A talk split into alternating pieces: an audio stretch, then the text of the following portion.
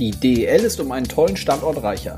Nachdem der sportliche Aufstieg der Löwen Frankfurt aus der DEL 2 ja bereits seit längerem feststand, bekam das Team nun auch jüngst grünes Licht für die Wirtschaftlichkeit. Die Lizenz ist da, Frankfurt ist in der Penny DEL. Und sie sind gekommen, um zu bleiben. So drückt es der geschäftsführende Gesellschafter Stefan Kremer heute hier bei mir im Gespräch aus.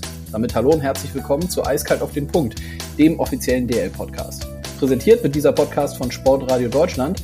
Mein Name ist Konstantin Krüger. Der Traditionsstandort Frankfurt ist also zurück in der höchsten deutschen Spielklasse. Alle Höhen und Tiefen miterlebt hat Kremer. Bereits zu Zeiten der Frankfurt Lions, denen 2010 die DEL-Lizenz entzogen wurde, war er dabei. Er machte weiter. Auch weil die Politik und die Frankfurter Sponsoren ihn fragten, ob er Eishockey wieder erstklassig macht. Just vor dem Aufstieg hatte Kremer mit seinem Team in diesem Jahr ein plötzliches Krisenthema, das am Ende sehr gut gelöst wurde.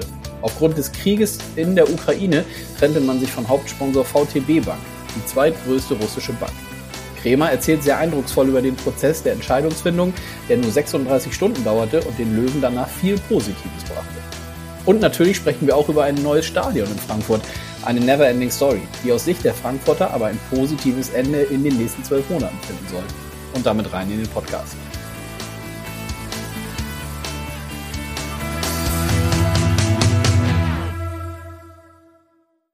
So, und damit dann rein in einen neuen Podcast. Diese Woche, auf den ich mich sehr freue, denn äh, wir haben den Aufsteiger zu Gast, den wirtschaftlichen und sportlichen Aufsteiger, wie das so schön oder vielleicht auch nicht schön bei uns heißt. Ich sage Hallo, Herr Kremer. Ja, hallo, Herr Krüger. Vielen Dank, dass ich dabei sein darf in dem Podcast. Ja, sehr gerne. Freut mich, dass es geklappt hat. Ähm, wo erwische ich Sie? Ist die erste Frage. Ich bin im Büro. Und ordentlich zu tun. Ich hatte jetzt schon mal in den letzten Wochen äh, oft so angefangen, weil viele Leute denken ja, so Sommerpause im Eishockey, da ist viel Zeit für Urlaub, aber ich könnte mir vorstellen, dass äh, auch bei Ihnen ordentlich äh, viel zu tun ist. Ja, natürlich, das ist ja der Running Joke schlechthin. Ne? Wenn die Spieler sich dann im April verabschieden und einem auf der Geschäftsstelle dann einen schönen Sommer wünschen, ja. dann denkst du dir von jedes Mal von wegen, du, hm, ja, also wenn du wüsstest, was wir hier an Arbeit haben, denn ähm, tatsächlich ist es ja wirklich so, dass äh, in der Offseason ja nicht weniger Arbeit da ist als, als während der Saison. Ne? Das heißt, gut, der Spielbetrieb fällt weg, aber für Abwicklung, Autowohnung, all diese Themen, Lizenzierungsarbeiten dann auf Seiten des Geschäftsführers, Zuarbeiten aus dem Bereich des Sponsorings. Und ähm, also ich muss sagen, die Geschäftsstelle mit knapp zehn Personen bei uns hier in Frankfurt, die hat wahrlich gut zu tun und so war es schon immer. Hm. Gibt es dann für Sie nochmal persönlich eine Zeit jetzt, auch bevor wir dann wieder loslegen, Mitte September, wo Sie nochmal ein paar Tage äh, Zeit für sich haben und den Kopf nochmal freikriegen? Ja, ich hatte jetzt das Glück, ähm, dass ich die ähm, NHL Stanley Cup Finals ähm, ansatzweise verfolgen durfte und werde dann persönlich mit der Familie aber auch nochmal in Urlaub fahren. Wir haben uns noch kein festes Ziel vorgenommen, aber so Ende Juli werden wir nochmal zwei Wochen zusammen dann unterwegs sein und da freue ich mich auf jeden Fall sehr darauf, denn die Familie entbehrt einen natürlich dann schon auch immer wieder doch sehr. Hm. Ja, sei Ihnen gegönnt. Das äh, Thema Lizenzierung habe ich mir natürlich aufgeschrieben, weil es jetzt gerade auch äh, jüngst aktuell war. Mhm. Lassen Sie die Hörerinnen und Hörer doch mal ein bisschen teilhaben, wie das ähm, bei Ihnen jetzt nach dem sportlichen Aufstieg, der ja schon länger äh, feststand, äh, wie die letzten Wochen sich so gestaltet haben, was die Lizenzierung angeht. Ja, der Lizenzierungsstress liegt ja schon eine ganze Weile hinter uns. Ähm, wir haben ähm, natürlich die Herausforderung gehabt, dass wir mit dem Gewinn der Meisterschaft am 22. April dann äh, nicht nur die Themen der Feierlichkeiten vor uns hatten, also sprich nur nicht nur alles, was rund um die Mannschaft geschah und für die Fans eben ähm, dann eben auch von uns initiiert wurde. Ähm, parallel ging es für mich als Geschäftsführer dann eigentlich direkt los mit, mit dem Lizenzierungsthema, denn ähm, wir mussten ja als Aufsteiger, so war es vertraglich festgezurrt, dann auch bereits bis zum 3. Mai unsere Lizenzunterlagen abgeben. Und ähm, das war ein Dienstag. War es der 3. Mai? Ich glaube, es war der 3. Mai, ist schon so lange her. Mhm. Ähm, das heißt, Geschäftsjahresende 30. April. Das war ein Samstag. Dann hatten wir quasi einen Werktag Zeit, die gesamten Lizenzierungsunterlagen ähm, fertig zu machen. Klar habe ich ein bisschen was vorgearbeitet. Aber das war schon, das war schon doch arg eine Herausforderung. Ne? Das heißt, wie gesagt, weniger aufgrund der Thematiken, die wir zu lösen haben. Es denkt ja jeder erstmal, oh je, da kommt einer aus der DL2, kriegt das überhaupt wirtschaftlich auf die Reihe, salopp formuliert. Mhm. Das war bei uns nicht die Herausforderung, wie sich im Nachgang herausstellte, sondern es ging einfach um den zeitlichen Aufwand. Denn die Lizenzierungsunterlagen aufzubereiten, das ist schon Jahr für Jahr ein sehr, sehr großer Aufwand. Ich habe jetzt den direkten Vergleich auch zwischen alledem, was eben an Lizenzierungsunterlagen in der DL2 eingereicht werden muss, im Vergleich zu dem, was eben bei der DEL eine Klasse höher eingereicht werden muss. Und da muss ich sagen, das ist identisch vom Aufwand her. Insofern hatten wir die Übung natürlich einige Male gemacht, auch in der Vergangenheit. Und ähm, wie Sie ja wissen und auch die Hörer wissen, haben wir uns in den letzten Jahren ja bereits fünfmal beworben bei der, bei der DEL als, als sogenannter wirtschaftlicher Nachrücker. Mhm. Und ähm, auch da hatten wir die Lizenzierungsabläufe ähm, doch das einige Mal bereits durchlebt. Insofern hat uns da an der Stelle nichts überrascht, nichts Unvorhergesehenes irgendwo in die Knie gezwungen. Im Gegenteil, ich wiederhole mich, es ging einfach nur darum, dass die Zeit zu knapp war. Mhm. Und ähm, das war dann doch sehr, sehr, sehr herausfordernd für mich an der Stelle. Hatte einige Tage ähm, wirklich dann auch ja, nachts teilweise ein oder zwei Stunden Schlaf, weil die Fülle der Arbeit, die zu erledigen war, natürlich mit ähm, unter der Unterstützung auch von, von ähm, unseren äh, Steuerberater, Wirtschaftsprüfer ähm, das war schon echt herausfordernd, ja. Und leider ist das Feiern zu knapp gekommen, muss ich sagen. Alle haben gefeiert hier bei uns am Standort, aber ich, ich bin nicht zum Feiern gekommen. Das hole ich irgendwann mal alleine nach. Ja, das sollten Sie auf jeden Fall nach so, einem, äh, nach so einem Erfolg. Lassen Sie mich noch einmal nachfragen, weil Sie das eben gesagt haben. Das finde ich interessant. Auch schon die letzten Jahre war es also für Sie und die Kolleginnen und Kollegen bei Ihnen in Frankfurt, diese wirtschaftliche Komponente war nie ein Problem, dass man das äh, hätte in der DEL auch schon vorher geschafft? Genau, das wurde uns soweit attestiert in den Vorjahren, dass wir mhm. durchaus von den wirtschaftlichen Kennzahlen her ein DEL-Standort sind. Und ähm, ja, es soll nicht überheblich klingen, bitte nicht falsch verstehen, aber ähm, grundsätzlich wusste ich schon um die wirtschaftliche Tragfähigkeit unseres Standortes, natürlich allen voran auch durch die Unterstützung unserer zahlreichen Fans. Wir haben ja einen sehr, sehr hohen Zuschauerschnitt und ähm, das schlägt sich natürlich auch in unserem Budget, in unserer Bilanz wieder. Und ähm, insofern nochmal, das war, das war jetzt, wie gesagt, das war nichts, nichts ähm, Unvorhergesehenbares oder nichts, was ich nicht wusste, was auf uns zukommt. Es ging einfach um die Zeit. Mhm. Das war einfach sehr, sehr herausfordernd. Da hätte ich mir gewünscht, ich hätte eine Woche länger Zeit gehabt. Oder mhm. vielleicht mhm. sogar ähm, so lange Zeit wie alle anderen DL-Clubs, die dann drei Wochen später abgeben durften. Aber ich will mich da nicht beklagen und auch nicht jammern, denn es wurde ja in der Regelung ähm, zwischen DL und DL2 hinsichtlich der Wiedereinführung des sportlichen Auf- und Abstiegs so festgelegt. Und ähm, dem habe ich mich zu stellen als Geschäftsführer, aber natürlich wir auch als Standort. Denn gerade auch das Thema Sponsoring ähm, lief dann natürlich dann auf Hochtouren. Das heißt, Verträge wurden verlängert, neu abgeschlossen. Dementsprechend ähm, gibt es ja in den Verträgen mit Sponsoren äh, fast immer auch ähm, Vereinbarungen oder unterschiedliche Vereinbarungen hinsichtlich der monetären Zuwendung des Sponsors. Und ähm, da haben wir ja schon hart gearbeitet und offensichtlich auch erfolgreich gearbeitet.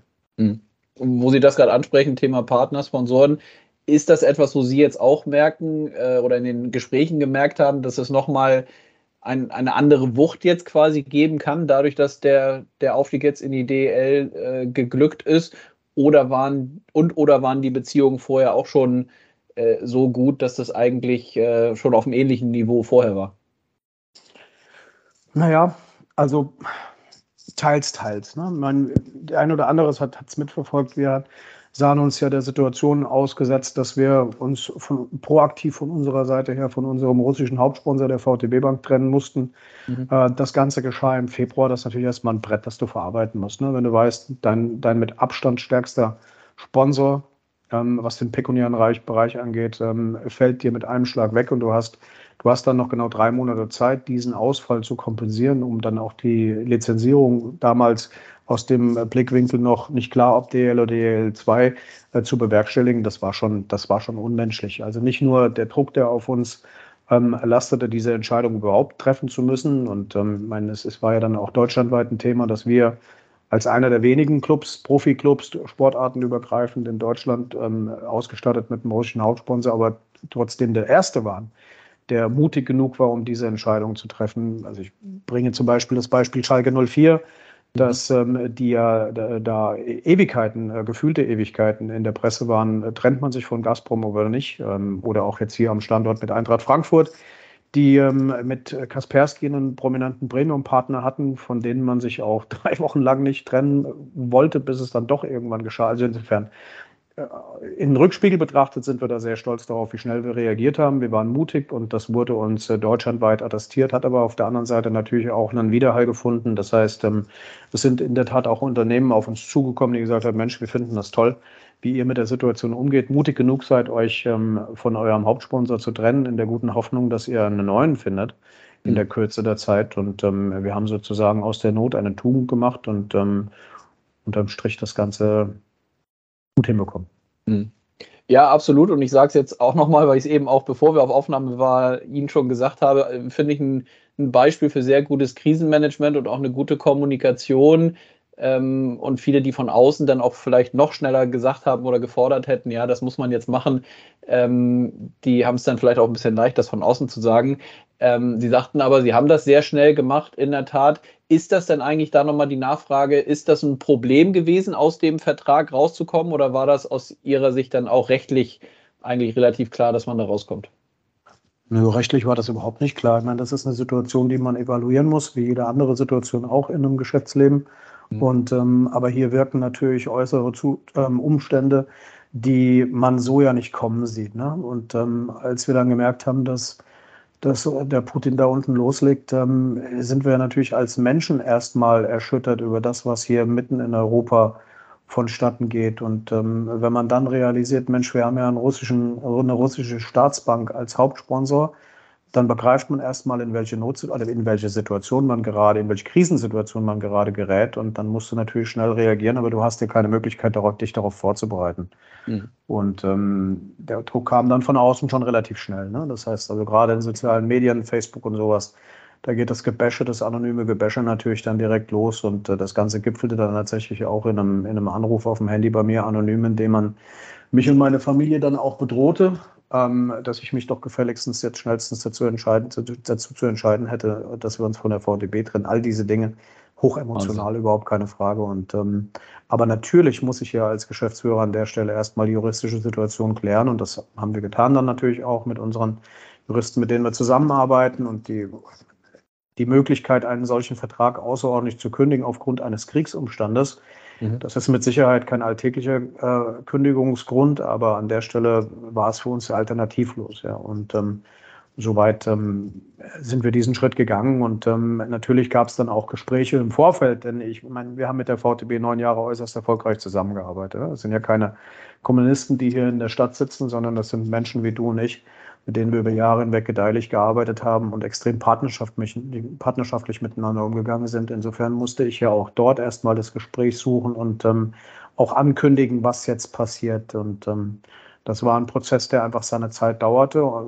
In Stunden gefasst waren es knapp 36 Stunden, die wir benötigten, von den ersten Gedankengängen bis hin zur tatsächlich ausgesprochenen Kündigung.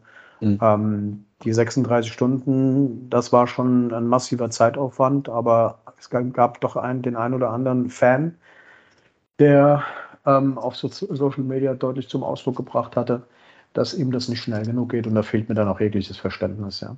Ich hätte ja. auch gerne dem, dem anonymen Anrufer bei mir auf dem Handy dann mal die Frage gestellt, ob er denn glaubt, dass sein Verhalten gerade sich in irgendeiner Art und Weise unterscheidet zu dem, was Putin dort unten gerade veranstaltet, aber die Gelegenheit hatte ich nicht. Hm. Ja, kann ich durchaus verstehen. Und 36 Stunden sind bei dem Themenkomplex, was wir jetzt ja nur wahrlich kurz angerissen haben, glaube ich, äh, keine lange Zeit. Ähm, sagen Sie, nun haben Sie die letzten Jahre ja viele Themen rund ums Eishockey und in Frankfurt äh, miterlebt. Nochmal einmal jetzt die letzte Frage zu diesem Themenblock. War das rückblickend mit einer der schwierigsten Entscheidungen, diesen Vertrag dann aufzulösen? Mit Sicherheit. Also das war schon, das war schon wirklich brutal, wenn man überlegt, dass man dass man mit einem Profiklub in einer Pandemie unterwegs ist, wo man die letzten ja, 20 Monate schon als Geschäftsführer dann feststellen musste, dass man doch recht, möglich, doch recht wenig Möglichkeiten hat, regulierend einzugreifen, denn externe äh, äußere Einflüsse es einfach unmöglich gemacht haben, ähm, zu agieren und man in die defensive Rolle des Reagierens gebracht wurde. Und on top dann die Situation mit der VTB, das hat uns hier in Frankfurt mit Sicherheit dann auch ähm, nochmal einen zusätzlichen Schlag verpasst, wo du dann wirklich dir die Frage stellst, was machst du dir hier eigentlich und wie funktioniert das alles? Finden wir eine Lösung? tatsächlich haben wir Lösungen gefunden für alle Probleme, die wir, die wir vor uns hatten. Und das macht uns natürlich auch stolz als gesamte Organisation. Und da muss ich sagen, da bin ich auch sehr, sehr, sehr, sehr stolz auf mein Team. Mhm. Ja, Sie haben die Stadt eben auch schon kurz angesprochen und andere Partner. Hat man dann wirklich nochmal gemerkt, dass in so einer Situation mit dem Ausblick, dass man eben es sportlich und wirtschaftlich eine Liga höher schaffen möchte, dass sich da nochmal so eine Art ja, Solidarität auch gefunden hat in Richtung der Löwen Frankfurt? Ja, also es gab einige Partner, die von sich aus auf uns zugekommen, bestehende Partner von sich aus auf uns zugekommen sind und gesagt haben, wir möchten mehr machen. Ähm, genauso haben sich Unternehmen bei uns gemeldet, die eben mit uns noch nicht in Kontakt waren oder auch mit uns nur in Anbahnungsgesprächen waren bisher, die dann gesagt haben, Mensch, ich finde das super, was ihr macht. Ähm, wir wollen das unterstützen, darüber hinaus auch helfen, dass wir in die DL kommen. Das heißt, äh, Verträge wurden da schon auch teilweise abgeschlossen zu einem Zeitpunkt, als wir noch nicht wussten, ob wir jetzt ähm, Meister werden oder nicht. Und ähm, so diese Solidarität, ähm, die haben wir gespürt und die hat auch Kraft gegeben. Ja, nun sind Sie oben in der Liga angekommen. Ähm, die Frage, und die zielt auch dahin ab, dass Sie eben, das hatten wir eben auch schon kurz besprochen, bevor wir auf Aufnahme waren, dass Sie ja die letzten Jahre und auch schon bei den, bei den Lions ja einiges miterlebt haben. Was bedeutet es für Sie persönlich dann eigentlich, dass jetzt dieser Sprung in die DL geschafft wurde? Sie sprechen jetzt meine Vergangenheit bei den Lions an. Das wissen vielleicht relativ wenige. Ich war von 2004 bis 2008 Gesellschafter bei den Frankfurt Lions, als mein damaliger ähm, Mitgesellschafter Gerd Schröder verstorben ist, habe ich dann für mich die Entscheidung getroffen, eben auch mit aus der Gesellschaft ausscheiden zu wollen. Das war dann mehr ein emotionales Thema. Man suchte dann in Frankfurt eben jemanden, der meinte, er möchte es weiter betreiben. Da ist auch jemand gefunden worden. Und ähm, das hat offensichtlich alles nicht so geklappt. Unterm Strich hatten ähm, dann sowohl die Politik mich angesprochen, aber auch ähm, mein heutiger Mitgesellschafter Andreas Stracke, der der dann sagte, komm, wir machen das dann neu oder vielmehr ist die Frage gestellt worden, ob wir uns denn in der Lage sehen würden, eben das Thema Profi-Eishockey nochmal in Frankfurt zu, zu etablieren, neu anzugehen. Wir haben uns nach einigen Überlegungen dazu entschieden, das zu tun und das war natürlich eine brutal lange Reise. Ne? Also mhm. Sie fragen mich, wie geht es mir persönlich? Auf der einen Seite natürlich Genugtuung davor, dass wir dass wir nach zwölf Jahren ähm, der Gründung der neuen Löwen Frankfurt in der DEL gelandet sind. Natürlich, überhaupt keine Frage, aber natürlich auch Demut vor der Herausforderung, denn wir wissen schon auch, dass die, dass die Aufgabe in der DEL zu bestehen mit Sicherheit keine leichte ist. Allen voran, wenn man weiß, dass die Halle sich, in, die Eissporthalle, in der wir, der wir spielen, sich in den letzten Jahren nicht verändert hat. Ja? Also Insofern ähm, an jedem Standort hat sich im, im, im, Thema der Halle etwas getan. Modernisierungen sind vonstatten gegangen, neue Hallen sind gebaut worden. Und ähm, in Frankfurt ist da die Zeit leider stehen geblieben. Und das ist halt einfach, das ist ein enormer Standortnachteil, mit dem wir umgehen müssen. Aber der Herausforderung stellen wir uns ja. Und mhm. ähm, insofern, ähm, wir sind da schon zwiegespalten. Ne? Also wie gesagt, auf der einen Seite die große Freude darüber, eben jetzt nach zwölf Jahren in der DL zu sein wissen aber auch, dass wir eigentlich 2017 schon ähm, den Aufstieg in die DL hätten realisieren können, äh, als wir zum ersten Mal Meister in der DL2 wurden. Aber zu dem Zeitpunkt ist eben, das wissen natürlich alle auch, dass es noch keinen geregelten Auf- und Abstieg zwischen DL1 und DL2 gab. Insofern mussten wir die Ehrrunden drehen. Ähm, ja, aber meine, normalerweise wären es sieben Jahre gewesen, jetzt sind es halt zwölf Jahre gewesen und die letzten fünf Jahre, die haben nochmal extrem viel Kraft gekostet. Überhaupt keine Frage. Natürlich auch in Kombination oder unter Berücksichtigung der Thema der Pandemie. Da ist schon verdammt viel passiert, aber wir freuen uns extrem auf, auf die DL, nehmen die Herausforderungen an und ähm, Jetzt kommt sicherlich die Frage, was unser Saisonziel ist. Kommt jetzt die Frage, was unser Saisonziel ist? Ja, das hätte ich, ich das habe ich natürlich im Gepäck, aber ich würde vorher schon noch gerne mal fragen, die, diesen Standort Frankfurt, den Sie mhm. ja nun auch wirklich absolut aus dem FF kennen und das äh, bestmöglich beurteilen können. Äh, so als Außenstehender könnte ich mir vorstellen, dass viele denken, oh, guck mal, jetzt ist mit, äh, mit Frankfurt ein weiterer super Standort in der Liga zusätzlich zu Berlin, München, Köln, Düsseldorf, ähm, auch große Städte. Ähm, das ist doch schon so, ne? Also das muss ja auch einen Grund gehabt haben, dass damals, Sie sagen, die Politik auf Sie zugekommen ist, gesagt hat, so äh, können Sie sich weiterhin vorstellen oder können Sie sich können Sie sich vorstellen, Profi-Eishockey wieder nach Frankfurt zu bringen? Also an dem Standort Frankfurt muss doch einiges möglich sein. Ja, also Natürlich eine sehr komplexe Frage. Ne? Also auf mhm. der einen Seite ist es natürlich ein Traditionsstandort. In Frankfurt wird seit vielen Jahrzehnten ähm, Eishockey gespielt, professionelles Eishockey gespielt. Darüber hinaus haben wir natürlich einen tollen Verein der an unserer Seite steht, ähm, tolle Nachwuchsarbeit ähm, geleistet wird, auch viel natürlich entwickelt wurde ähm, durch unser Zutun, durch unsere jährliche Unterstützung, monetäre Unterstützung, aber auch ideelle, ideelle Unterstützung. Ähm, das heißt, wir geben Know-how in den Verein rein, einfach um den Verein nachzuziehen, ähm, sprich, dass wir da einfach diesen One-Two-Punch GmbH mit, mit, mit Nachwuchsvereinen eben dementsprechend besser ausgestalten. Das ist ein ganz, ganz tolles Zusammenarbeiten. Und das ist für uns genauso wichtig, wie eben den Profisport zu entwickeln, dass wir sagen, okay, den Kindern muss hier einfach die Möglichkeit gegeben werden, an dem Standort Eishockey spielen zu dürfen. Eishockey ist ein teurer Sport und das unterstützen wir in, in vielen, vielen Bereichen. Und ähm, zurück zu der Tradition. Natürlich ähm, sind wir uns dessen bewusst. Der Standort Frankfurt ist mit, mit Zuschauern gesegnet. Wir haben dafür, dass wir keinen, keinen modernen Arena-Effekt haben. Das heißt, klassisches Eventpublikum haben wir bei uns in der Eissport, begrüßen wir bei uns in der Eissporthalle eher, eher selten. Das heißt, wir haben ja ein ganz, ganz treues Stammpublikum, das seit vielen Jahren zum Eishockey bekommt. Wir sind durchaus in der Lage, auch neues Publikum dazu zu gewinnen. Darüber hinaus haben wir eine, eine sehr, sehr breite Basis an, an, an, an verkauften VIP-Tickets. Das heißt, ähm, der, die, die, unsere Zielgruppen der, der Fans in Kombination mit unseren Sponsoren und Partnern das ist sehr, sehr ausgewogen und ähm, das passt wirklich gut bei uns. Das heißt, es gibt uns natürlich eine gewisse wirtschaftliche Kraft, mit der wir arbeiten können. Und damit sind wir in der Lage, eben ähm, natürlich auch den Standortnachteil der Spielstätte auszugleichen, aber natürlich auch bis zu einem gewissen Punkt. Denn ähm, mit Sicherheit ähm, gehen wir mit einem ordentlichen Budget in, in die Saison und ähm, sind auch zuversichtlich, dass, mhm. dass wir sportlich Erfolg haben können in der DEL. Aber wir dürfen natürlich nicht vergessen, dass unsere Ressourcen an der Stelle, was, die, was, den, was den finanziellen Bereich angeht, auch natürlich begrenzt sind. Ne? Man darf nicht vergessen, wir spielen jetzt auch ähm, in einer elitären Liga äh, gegen Milliardäre. Also das heißt, ähm, natürlich haben wir hier den Vergleich mit Anschütz, wir haben den Vergleich mit Hopp, wir haben den Vergleich mit Red Bull und Red Bull und das ist natürlich was anderes jetzt. Ne? Und mhm. ähm, das wissen wir sehr wohl. Wir wissen auch, dass wir unser Geld besser investieren müssen.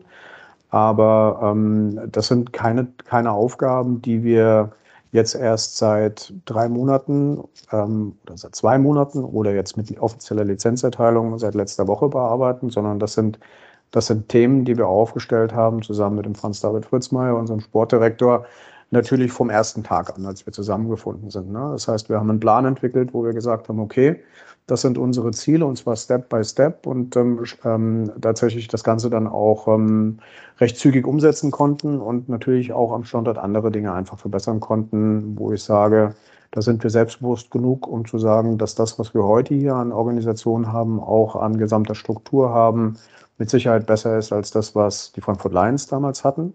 Mhm. Das sage ich mit allem Respekt den Frankfurt Lions, den Frankfurt Lions gegenüber, überhaupt keine Frage. Aber wir dürfen auch nicht vergessen, dass die Budgets insgesamt sich natürlich verändert haben. Das heißt, wenn die Lions vielleicht damals mit sieben, siebeneinhalb Millionen unterwegs waren, dann bist du heute schon eher hinten und damals hattest du die Möglichkeit, dann auch vorne mitzuspielen. Mhm. Also insofern, für uns ist klar, Demut vor der Aufgabe, aber volle Power voraus. Ne? Das heißt, ähm, wir wollen hier schon was bewirken und ähm, wenn ich das sagen darf, ähm, wir sind gekommen, um zu bleiben. Ne? Es ist jetzt nicht so, dass wir jetzt sagen, okay, jetzt gucken wir mal und dann, ähm, naja, mit ein bisschen Glück verschaffen wir es dann irgendwie in der Liga zu bleiben. Das ist nicht unser Anspruch. Das heißt, wir müssen schon zusehen, dass wir, dass wir unser Geld gut investieren, dass wir, dass wir smarte Entscheidungen treffen und dass wir damit trotz allem in der Lage sind, uns auch weiterzuentwickeln in der entsprechenden höheren Liga. Mhm. Ähm, wenn es nicht klappt, dann müssen wir gucken, was wir daraus machen, aber dann wird es auch weitergehen und dann werden wir aus den Fehlern lernen oder natürlich uns auch weiter optimieren. Also insofern, wir sind mitten in einem Prozess, aber natürlich haben wir auch die Hoffnung, dass irgendwann das Thema der, der, der Spielstätte hier in Frankfurt geklärt wird, denn ähm, das ist ja eine never-ending Story, denn ich kann mich sehr gut erinnern, bei meinem damaligen Mitgesellschafter Gerd Schröder stand schon 2005 ein Modell im Office von einer neuen Multifunktionsarena und jetzt haben wir 2022 und das Modell von damals ist nicht mehr da, aber wir haben immer noch keine alle. Mhm.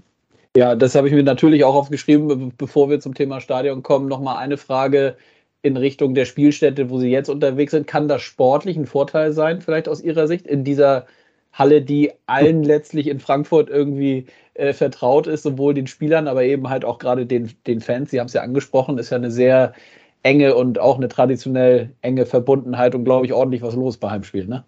Ja, ja, klar. Also wir haben jetzt in der DL2 einen Schnitt gehabt ähm, von knapp 5000 Zuschauern und mhm. ähm, möchte jetzt keinen, keinen Gegner namentlich nennen, weil es dem, dem, weil ich niemanden diskreditieren möchte, zum einen. Und darüber hinaus haben wir uns auch in der DL 2 der Herausforderung gestellt und uns wohlgefühlt, ja. Also insofern, DL2 war für uns ein, ein guter Schritt oder war eine, war eine wichtige Zeit, um uns als auch Standort zu entwickeln. Aber jetzt kommen ja die Hochkaräter, ja. Und ähm, deswegen sind wir, sind wir schon der Meinung, dass wir unseren Zuschauerschnitt nochmal steigern werden. Allerdings ist unsere Kapazitätsgrenze bei 6.770 und der große Nachteil ist ja, dass wir leider knapp die Hälfte der Kapazität als Stehplätze zur Verfügung haben. Mhm. Und ähm, das ist halt schwierig, ne? was den Einnahmenbereich angeht. Aber auf der anderen Seite, Sie haben es ja gerade angesprochen, haben wir hier natürlich ein Stadion, das schon auch ein Standortvorteil sein kann. Denn die, die Fans der Löwen Frankfurt, aber auch die Sitzplatzfans und unsere Sponsoren und Partner sind bekannt dafür, dass sie laut sind. Ne? Also das heißt, wenn wir ein volles Stadion haben und ähm, der Gegner einläuft, dann, dann weißt du ganz genau, dass es schwer werden wird, in Frankfurt zu gewinnen. Das ist unser Ziel. Das wird uns vielleicht nicht immer gelingen, aber wenn wir unsere Heimspiele positiv gestalten und ähm, zum Großteil gewinnen, dann haben wir schon mal ein gutes Fundament gelegt, um auch ähm, erfolgreich in der DL bestehen zu können. Aber Frankfurt ist ein heißes Pflaster, überhaupt keine Frage. Ne? Hm. Da sind wir auch stolz drauf, das möchte ich sagen. Ja, absolut. Und da können sich alle neutralen Eishockey-Fans natürlich darauf freuen, dass dann eben, und wir haben über den Standort schon gesprochen, dass der, die Frankfurter jetzt bei uns in der DEL sind. Und dann lassen Sie uns mal zu dem Never-Ending Story Stadion kommen. Ähm, also, was ich erstmal so interessant finde aus Ihrer Sicht, und das wird ja sicherlich äh, geschehen sein, dass man so eine Potenzialanalyse jetzt auch auf den Eishockey-Bereich macht. Was ist denn aus Ihrer Sicht so grundsätzlich am Standort Frankfurt?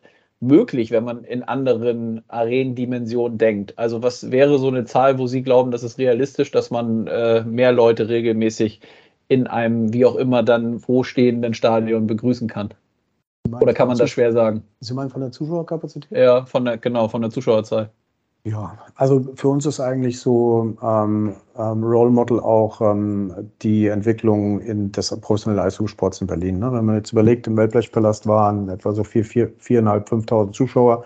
Als dann die große Arena kam, war man durchaus in der Lage, dann eben den Zuschauerschnitt in Richtung 12.000, 13.000, aber dann über Jahre hinweg bis heute mhm. ähm, eben zu entwickeln. Und das ist schon unser Ziel. Ja? Ähm, das heißt, ähm, eine Halle mit einer Zuschauerkapazität von 15.000 trauen wir uns zu. Natürlich musst du auch sportlichen Erfolg haben. Ähm, und klar wirst du dann natürlich auch äh, klassisches Arena-Publikum haben, Event-Publikum, das wir eben dann ähm, natürlich auch herzlich begrüßen werden. Aber auf der anderen Seite dürfen wir natürlich auch nicht vergessen, dass, ähm, dass wir unsere Fans mitnehmen. Ne? Das heißt, ähm, Stehplatzthemen berücksichtigen, all die Dinge da sind wir uns dessen bewusst und das ist auch keine, keine Geschichte, die schnell erzählt ist, sondern sowas muss natürlich dann, wenn eben auch klar ist, dass die Arena, dass eine Arena gebaut wird, dann, ähm, dann, dann müssen wir auch direkt loslegen, ne? dass die Story dann dementsprechend eben erzählt wird und äh, keiner sich ausgeschlossen fühlt und jeder mitgeht. Hm. Ja, und dann lassen Sie uns aber versuchen aufzudröseln. Ich könnte mir vorstellen, wir können einen eigenen Podcast nur zu diesem Themenbereich Stadion in, Frankfurt, in Frankfurt machen. Aber ähm, wie ist die Gesamtgemengelage äh, und wo, warum ist es bislang noch nicht gelungen, da ähm, weitere Schritte zu machen, was so eine neue Multifunktionsarena angeht? Am Ende des Tages ist es immer eine Frage des Grundstückes und des, der Grundstücke und des politischen Willens. Und ähm, meine, Politiker haben sich, es haben sich schon einige Politiker an dem Thema eben hier in Frankfurt versucht und ähm, zum Schluss war eben der Wille einer Koalition nie groß genug, so ein Projekt tatsächlich auch umzusetzen. Ne? Am Anfang war es dann äh, die, ähm, das Veto der, der, Messe, all diese Themen und ähm, jetzt sind wir aber wirklich an dem Punkt, an dem jetzt auch innerhalb von zwölf, innerhalb von zwölf Monaten dann eben ähm, jetzt der ähm, der Spaten rausgeholt wird, indem dann alle sagen, okay, wir wollen das jetzt, oder wir sind dann wirklich an dem Punkt, an dem wir keine Multifunktionsarena bekommen werden und man dann eben darüber sprechen muss, äh, inwieweit man die Sporthalle ertüchtigt, re revitalisiert, aufstockt, umbaut, was auch immer. Mhm. Aber in der Tat, ich gebe Ihnen recht, wenn wir jetzt in alle Details einsteigen, dann brauchen wir zwei Stunden Redezeit für das Thema. Ja, das glaube ich. Äh, aber deswegen lassen Sie mich trotzdem noch mal ein, zwei Mal nachfragen. Sehen Bitte. Sie denn der den Prozess jetzt auch die ganze Zeit eng verfolgt hat, sehen Sie die Konstellation aktuell besser, schlechter, gleich geblieben? Was jetzt vielleicht, vielleicht können Sie auch nochmal sagen, das Grundstück soll doch in der Nähe vom Flughafen sein. Bin ich da richtig informiert oder ist das falsch? Das Flughafenthema hat sich erledigt. Also okay, wir, haben ja, wir haben ja hier mehr oder weniger drei Initiativen. Das eine ist der Basketball, der glaubt eben Offenbach-Kaiserlei bauen zu wollen. Darüber hinaus haben wir haben wir die Stadt Frankfurt, die glaubt eben jetzt ähm, am Waldstadion ein Grundstück aufgetan zu haben, an dem ähm, man eine Halle verwirklichen könnte. Und darüber hinaus sind wir ja auch vertraglich gebunden an unseren ähm, kanadischen Investor, ähm, die Cates Group, mit dem Projekt The Dome. Mhm. Und ähm, dort hat man eben ein Grundstück gefunden, das eben nicht mehr am Flughafen liegt. Und ähm, ich darf es aber nicht sagen, wo es ist. Okay. Einfach um den gesamten Prozess nicht zu gefährden. Bin mir aber ziemlich sicher, dass wir dort bauen werden. Mhm. Und die Konstellation politisch gesehen, ist das etwas, wo Sie positiv drauf blicken? Also wenn die Halle dort gebaut wird, dann ist nicht so wichtig, was die politische Konstellation in Frankfurt sagt. Verstehe, okay. Und Sie sagen, in den nächsten zwölf Monaten entscheidet sich das so oder so, also entweder in die eine oder in die andere Richtung. Mhm. Okay. Gut, dann. Wir merken, ich bin etwas einsilbig, aber das ja, muss es sein. ja, ich kann das. ich kann das durchaus verstehen. Ich höre jetzt auch auf mit den. Ja, ja.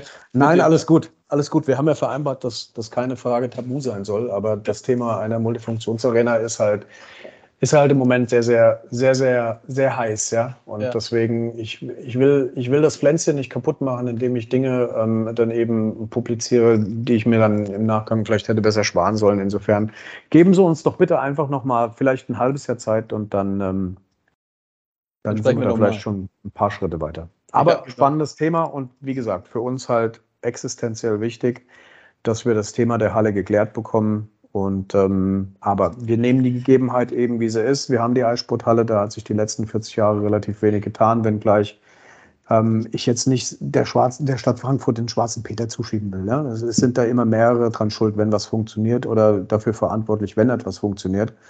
Aber jetzt ist halt an der Eissporthalle relativ wenig gemacht worden ähm, die letzten Jahre, was ich aber auch verstehen kann bis zu einem gewissen Punkt. Denn wenn, wenn eben immer davon gesprochen wird, jetzt kommt die Arena eben dorthin oder dorthin und jetzt wird es aber umgesetzt, ja, warum willst du dann noch großartig ähm, Geld in die Hand nehmen und sechsstellige Beträge in die Eissporthalle stecken? Macht ja keinen Sinn, wäre ja verschwendetes Steuergeld.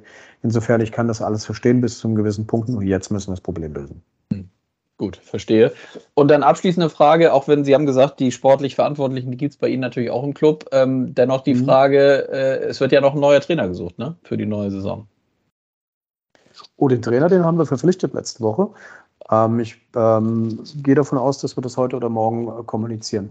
Okay, gut. Oh, dann können die Eishockey-Fans ja diese Woche noch, noch eine neue, neue genau. Nachricht aus Frankfurt bekommen. Ja, genau. Ah, perfekt. Mhm.